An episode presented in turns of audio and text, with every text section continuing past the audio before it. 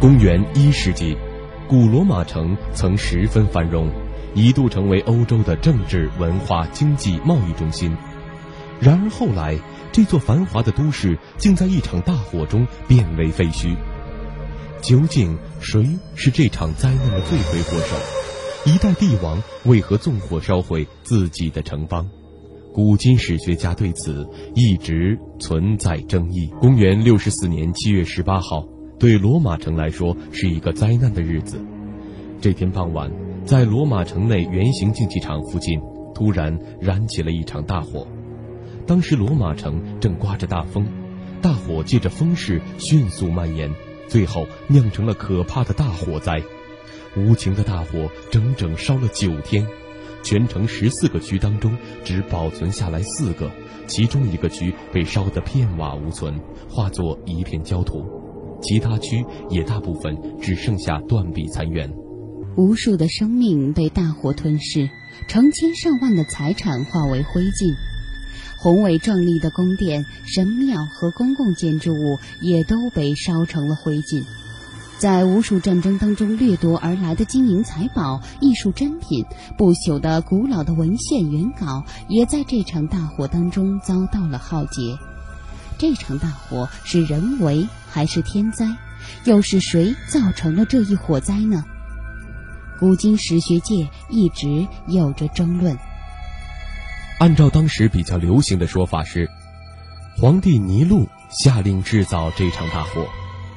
公元三十七年，尼禄出生在罗马附近繁华的海滨城市安提奥。他的父亲是罗马帝国时一个劣迹斑斑的官员，曾杀死过许多无辜的百姓。尼禄三岁的时候，他的父亲死去了，母亲是卡里古拉皇帝的胞妹，叫做阿格里毕娜，是一个美如天仙却毒如蛇蝎的女人。她专门以杀戮折磨他人为乐，后来和克劳蒂厄斯皇帝结婚。他先说服了克劳蒂厄斯立尼禄为嗣，后来又劝说他用尼禄代替自己的亲生儿子布里坦尼克斯继承王位。趁克劳蒂厄斯没改变主意之前，阿克里毕娜就用一盘有毒的蘑菇把他毒死了。他又用一大笔钱收买了宫廷卫队，然后正式宣布十六岁的尼禄为新的罗马皇帝。当时的罗马帝国以罗马为中心。北起不列颠，南到摩洛哥，西从大西洋，东到里海，疆域十分的广大。国家所有的权力都集中在皇帝一个人的手中，罗马军团则是这一权力的基础。皇帝是最高的统治者、立法者、法官和祭司，人民没有发言权。元老院形同虚设。尼禄所继承的王国就是这样一个强大的帝国。年轻的尼禄一登上王位后，就开始担心十四岁的异母兄弟布里坦尼克斯会要求得到其父的王位。在曾经帮助过其母准备毒蘑菇毒死皇帝的毒品专家洛卡斯的帮助下，尼禄得到一种烈性毒药。在一次宫廷宴会上，尼禄把毒药放进了布里坦尼克斯的酒中。席间，当十四岁的弟弟喝尽了毒酒，痛苦的痉挛时，尼禄则在一边津津有味地继续吃饭，一边若无其事地解释说：“这只不过是在发癫痫病。”使得在场的每一个人都目瞪口呆。但是在这时，尼禄还不能够随心所欲地行使最高权力，因为他的母亲阿格里毕娜要分享他的权利，常常以女王身份自居。这使得尼禄十分的恼恨，他策划了一个残暴的毒计。一次，他在海滨举行宴会招待母亲，然后用一只特别的船送她回家。这天夜里，这只船在大海上破裂成碎片，但是阿格里毕娜游到了岸边，并派人给尼禄送信。尼禄在和信使讲话的时候，偷偷的在地上放了一把匕首。然后脸色一变，说：“他的母亲派人来刺杀他，这条罪状便使他的母亲丧了命。”尼禄的家庭生活也是血腥残暴的。他十五岁时娶了继父的十三岁女儿为妻，但是他十分讨厌这个安详的女孩子，不久就把她放逐到一个岛上，后来杀死了他。他又杀了第二个妻子波比亚，只因为有一次他抱怨尼禄回家太晚。使史学家感到惊讶的是，尼禄统治的最初几年，竟然是罗马历史上最为繁荣、最为兴旺年代当中的一部分。如果说面包和马戏是麻醉人民的小恩小惠的话，那么尼禄确实一度把两者都给了他们。他在私人教师和顾问森尼卡的帮助指导下，降低了税收，制定了给老人养老金、给穷人以补助的法律，派遣优秀官员在海外担任总督。根据法律，罗马的显赫家庭成员要为平民做业余表演，元老院议员的妻子必须登台表演，贵族要骑着大象走崩索，在竞技场上经常进行囚徒和武士斗兽表演。尼禄本人也参加战车比赛，这些都赢得了老百姓的欢心。从童年时代开始，尼禄就表现出了艺术的才能。他从事绘画、雕塑，尤其对音乐很感兴趣。他很有天资，能够讲流利的希腊语和拉丁语。他的诗写得非常的流畅，人们甚至以为是诗人替他写的。他雇佣了罗马最好的歌手教他唱歌，并常常在大街上、在皇宫花园里、露天剧场邀请平民听他弹琴唱歌。在节日里，他举办有奖演出，并亲自参加。这一切都博得了人们的好感。但是好景不长，尼禄的罪恶本性很快又膨胀起来。他开始挥霍浪费，用惊人的赌注打赌。外出郊游时。由一千辆华丽的马车列队护送，他曾杀死北非和西班牙的几十个土地主，掠夺他们的财产。他还废除了早年制定的减税法以及对老人和穷人的补助法，霸占寺庙财产，贬值货币。很快，他激起了人民的反对。罗马城大火之后，尼禄对周围的人不断的产生怀疑，他认定有一个阴谋集团在反对他。在极度疯狂和恐惧当中，他宣布全国进入戒严状态。整个罗马笼罩在一片恐怖的气氛当中。只要他提出一个人的名字，就可以把他处死。许多元老院议员、名人和卫队官员都被处死了，一些人被斩首，一些人被勒令自杀，还有些人被切开动脉血管，甚至他的教师和顾问森尼卡也被砍下了双手。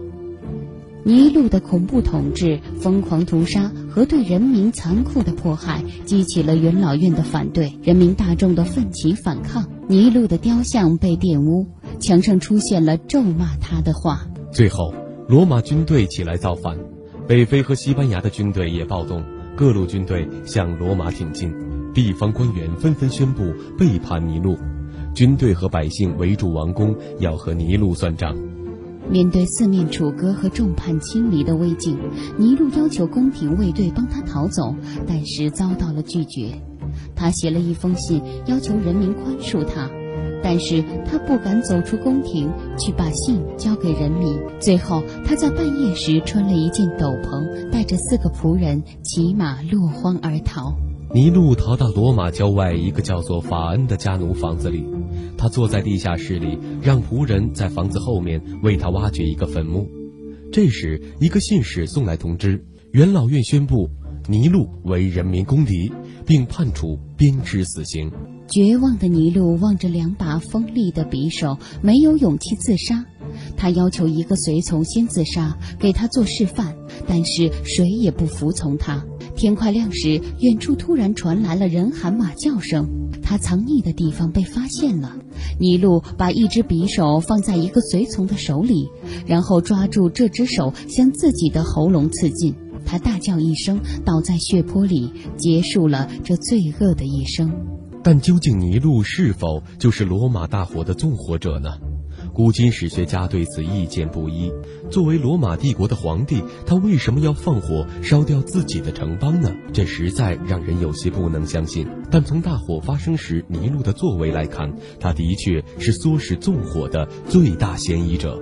古罗马史学家塔西佗认为，放火焚烧罗马城的的确是尼禄。尼禄想要利用罗马大火的废墟来修造一座新的宫殿。他在书中这样描写道：当大火。吞噬城市，没有人敢去救火，因为有一些人不断的发出威胁，不许人们去救火；还有一些人公然到处的投火把，他们说自己是奉命这样做的。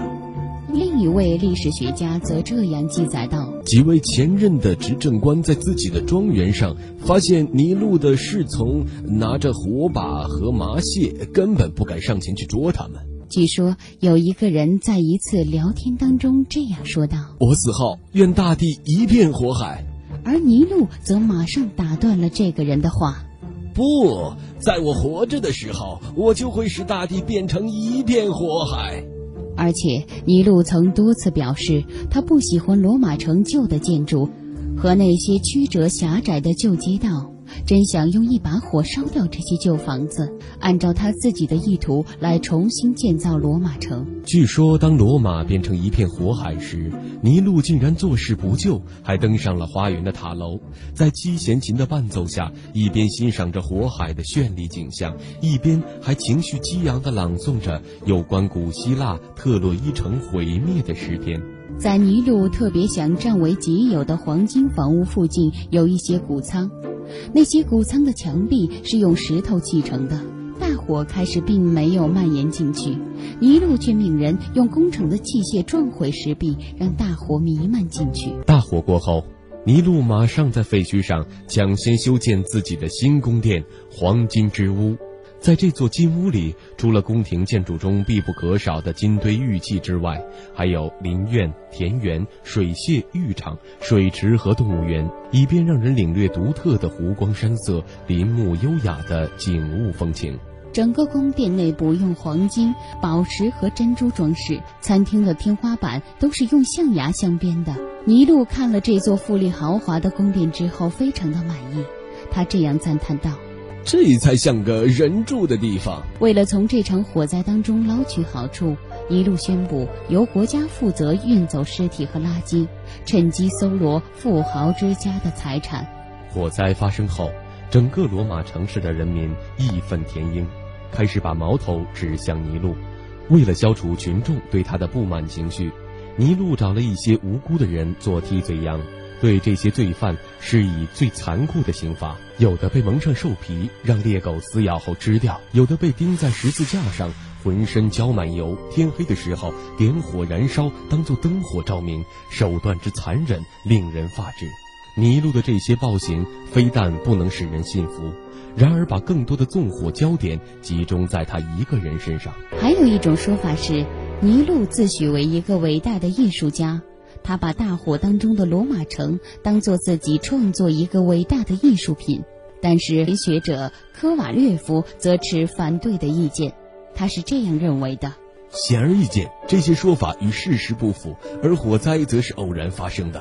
特别应该指出的就是，火灾是在七月中满月的日子开始的。在明亮的月光下，他的艺术作品肯定达不到最佳的效果。罗马城的火灾只能是一次天灾，不能因为尼禄是一个品行很差的皇帝，就认为他是罗马大火的纵火犯。尼禄只活了三十一年，在位十一年。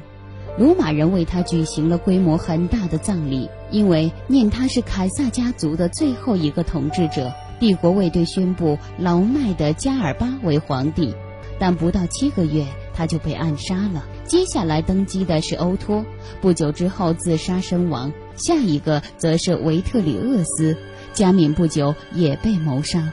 不到一年当中，罗马帝国死了四个皇帝，历史学家称他为。四帝之年，可是，罗马城的大火却永远成了一个解不开的谜。或许将来有一天，人们能从历史的沉寂中找到新的线索，解开这个千古之谜。